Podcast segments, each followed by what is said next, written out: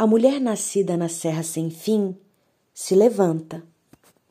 Os fios do seu cabelo amanhecem úmidos, de terem sido lavados muito tarde ontem. Ela sente o assoalho. A planta dos pés da mulher da Serra Sem Fim é sempre áspera. Ela vive caminhando descalça no chão de pedra do quintal de casa.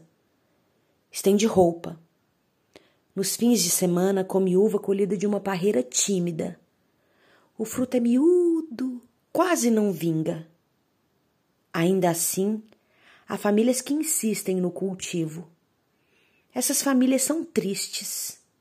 Há todo um reino de azuis em jogo. Ela se olha no espelho, tira a calcinha, que é velha. Sei que é velha porque não a imagino em cor viva. As lavagens já foram muitas, desbotaram-na. Aos domingos, depois de amar, ela dorme, de bruços, as pernas semiabertas, imóveis, numa geometria em que poderíamos vislumbrar o ângulo do telhado da casa. Chegando à noite, acorda, levanta-se, anda em silêncio pelo corredor, pela sala, a mulher da região da Serra Sem Fim lava a calcinha sempre no banheiro. E é o vapor então que resgata o único mar possível nesse lugar. Mar como desolação. A certa altura do banho, nenhum limite mais separa o vapor da umidade própria da respiração e o da água do chuveiro. Por vezes, uma pássara prenha entra em alguns dos vãos do beiral do telhado. Com o ninho já construído, ela se instala e põe seus ovos. Em fevereiro e março, no período de chuvas mais intensas, é comum que um dos filhotes caia, recém-nascido, horrível, roxo, sem penas, só cabeça e bico no dia seguinte, ele é varrido para um canto e fica amontoado junto com as cascas de uvas comidas. Essa é a escola rude de tinturaria da serra. Cadáver, vindima e fome. O banho demora, em geral, uns dez minutos. É um banho rápido. Os chuveiros, muito antigos. Ao longo desse tempo, ela lava a calcinha, suja de sêmen.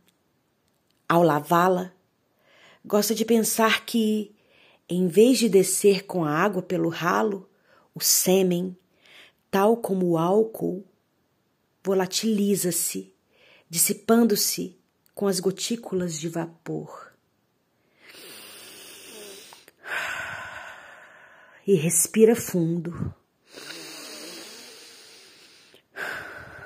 fundo e sente como se o homem que há pouco penetrou seu sexo estivesse agora penetrando seu pulmão. Depois, com a toalha enrolada no cabelo, como um animal inaudito, uma espécie mítica, meio mulher, meio rinoceronte, a toalha enrolada como um corno imenso no centro da cabeça, anda, abre a porta de acesso aos fundos, pega um prendedor da cestinha e, de pés descalços, ainda morna e predatória, pendura a calcinha no varal. Pernoitam e amanhecem nos varais as calcinhas. As mulheres recolhem-nas perto do meio-dia, depois do período do vapor vestem-nas, passam a tarde com elas. À noite surgem nuas, e os homens amam-nas e dizem que seus grandes lábios cheiram a serração. Pela manhã, o sol aparece aos poucos, Com seus cabelos volumosos, ondulados, as mulheres mimetizam em menor escala a cena da travessia da claridade nas copas das árvores. A serração imanta os quartos, imanta os móveis e as cortinas. E os mortos participam desse processo todo no espaço, em silêncio. De fora, a certa distância, a casa nessas manhãs mal pode ser vista. O contorno dos telhados e das chaminés se perdem.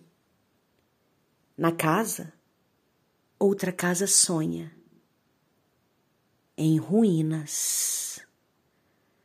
Marbecker em A Mulher Submersa.